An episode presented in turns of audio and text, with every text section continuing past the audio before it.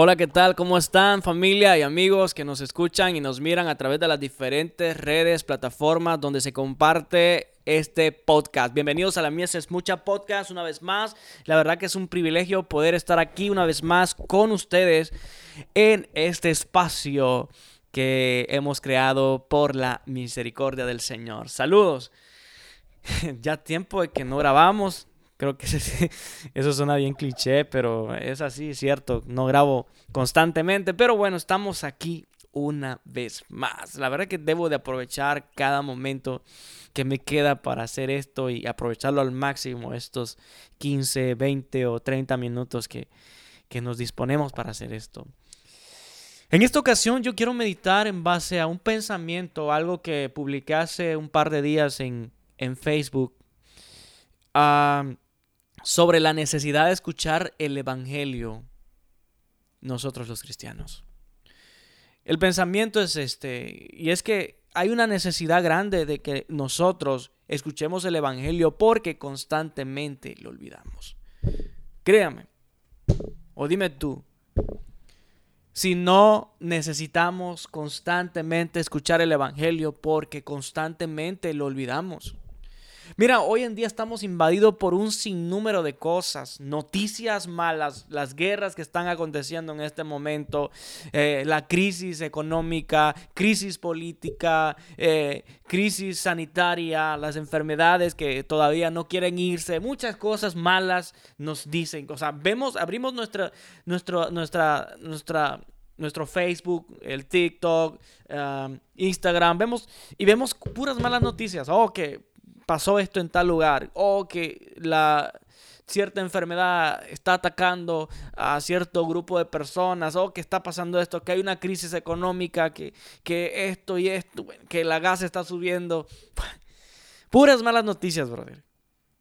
Y es por eso que o sea, constantemente nosotros necesitamos escuchar el Evangelio porque estas malas noticias nos hacen que nos olvidemos de las promesas que Dios tiene para sus hijos.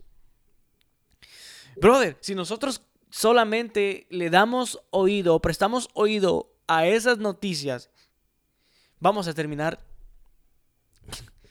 amargados, afligidos, frustrados,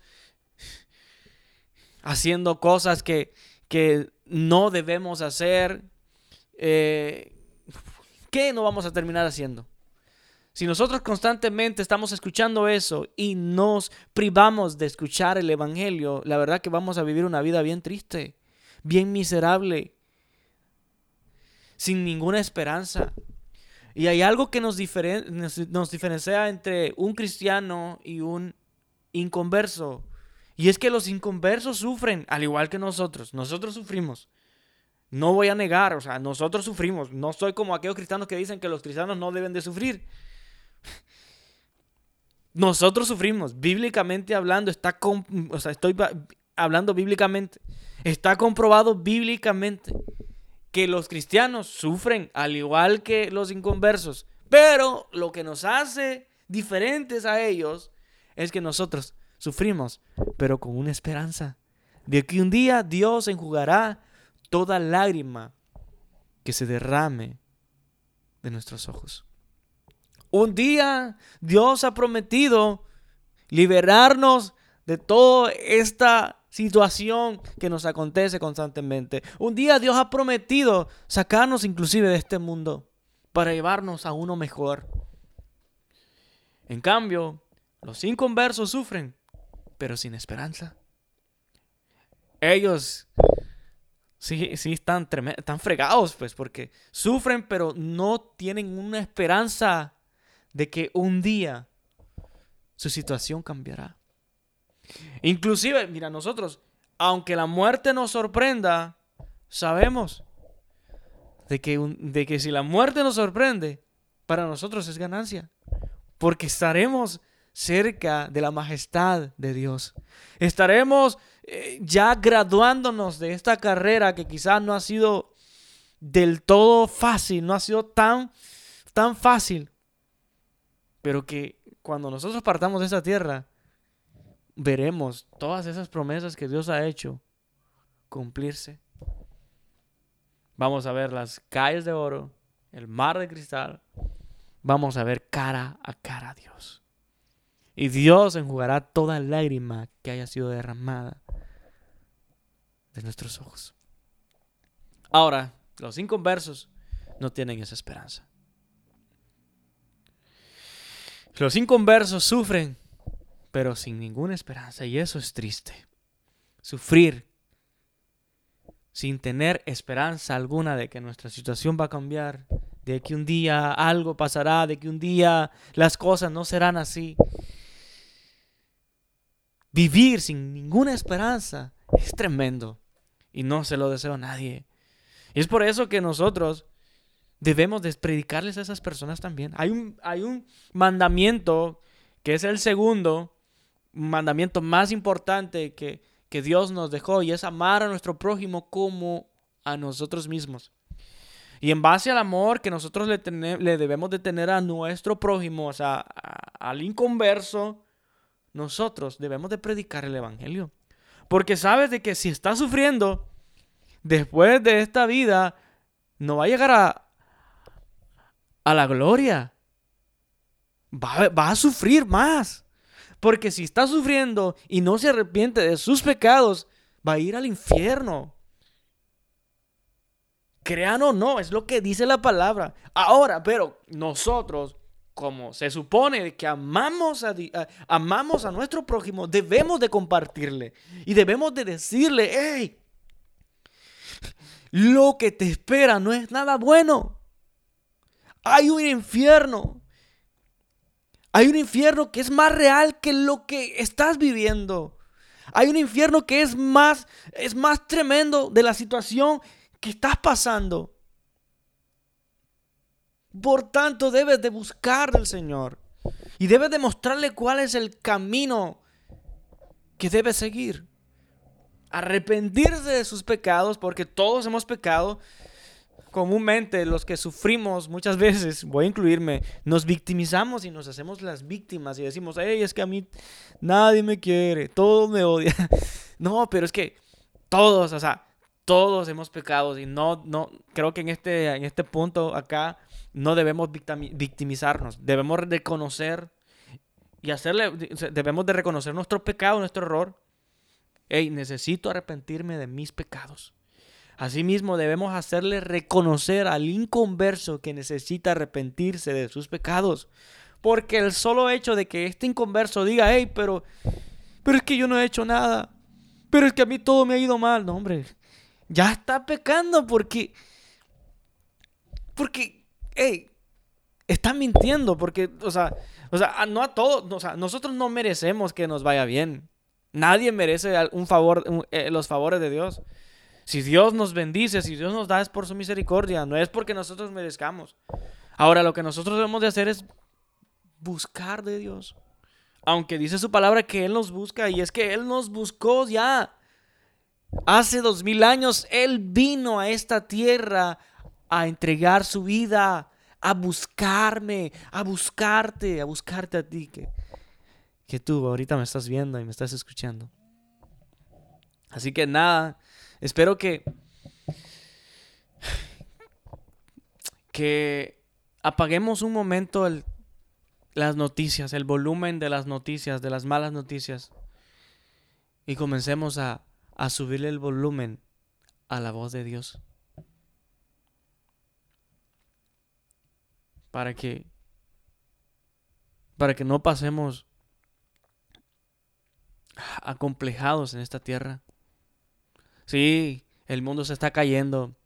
Hay guerras, hay una crisis económica tremenda, hay una crisis sanitaria tremenda.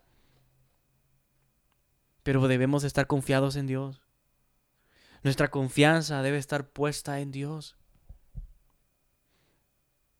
Nuestra esperanza debe estar puesta en Dios, no en los gobiernos, no en lo que nuestro presidente pueda decir, no en lo que mi jefe pueda decirme, no en el aumento salarial, no, porque tarde o temprano pueda que, que haya un despido laboral y, y nuestra confianza no, es, no debe estar basada inclusive en, en nuestro dinero, no. Debe estar basada en Dios, quien nos da la fuerza, debe estar basada en Dios y que cada día pasan milagros. Mira, tú quizás puedes estar con una enfermedad terminal, pero, pero Dios puede hacer milagros aún y Dios, ¿quién, quién sabe? Y Dios te sane también a ti y puedas volver a ver la luz del sol una vez más. Nuestra confianza no debe estar puesta en nadie más. Dice la palabra del Señor, maldito el hombre que confía en otro hombre. Nuestra confianza debe estar puesta únicamente en Dios, mi hermano. En nadie más, en Dios únicamente. Y para que esto sea así, nosotros constantemente debemos escuchar el Evangelio. Debemos empaparnos de la palabra de Dios. Debemos empaparnos del Evangelio, las buenas nuevas de salvación. Constantemente, porque constantemente lo olvidamos debido a las noticias, debido a las cosas que pasan a nuestro alrededor. Todo esto nos hace de que, de que nuestro oído se ensordezca y no escuche lo que el Señor está hablando.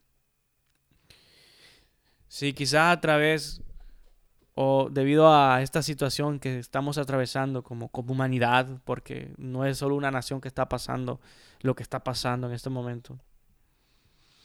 Si quizás debido a esta situación que estás pasando, eh, quizás ya no buscas a Dios como lo buscabas antes. Quizás debido a una crisis, a una, a una pérdida de un ser querido, quizás te desanimaste yo quiero aconsejarte algo. Y es que vuelve a ese lugar de oración. Vuelve a escuchar el mensaje de Dios. Vuelve a escuchar la palabra de Dios. Vuelve a escuchar a Dios. Vuelve a tu, a tu, a tu, a tu lugar secreto. van a pasar cosas, brother. El Señor nos dijo que habrían aflicciones, que seríamos afligidos, pero que, sobre todo, brother, que nuestra confianza esté puesta en Él, porque si nosotros nos agarramos de su mano, créeme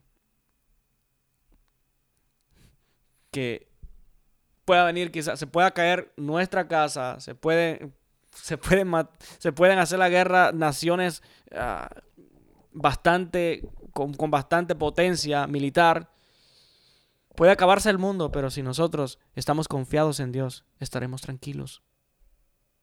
Porque sabremos de que quien nos defiende y nos cuida es Dios.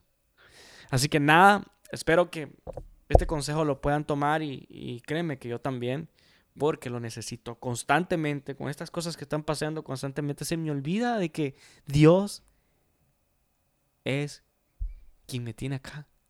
Dios es quien me da la fuerza, Dios es quien me provee, Dios es quien me cuida. Se me olvida muchas veces.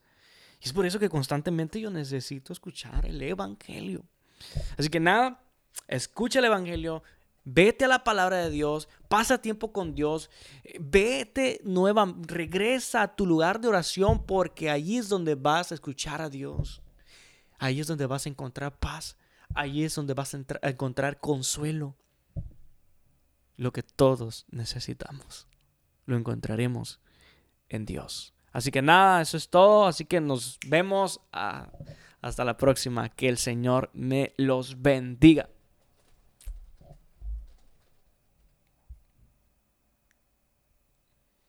Podcast.